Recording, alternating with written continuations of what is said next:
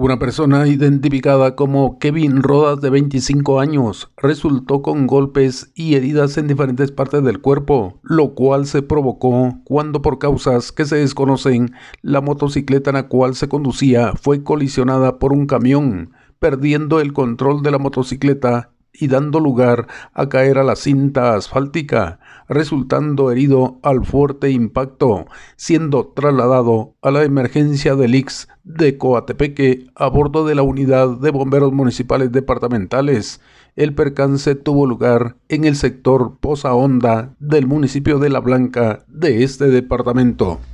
Desde Emisoras Unidas en San Marcos, informa José Luis Vázquez, primera en noticias, primera en deportes.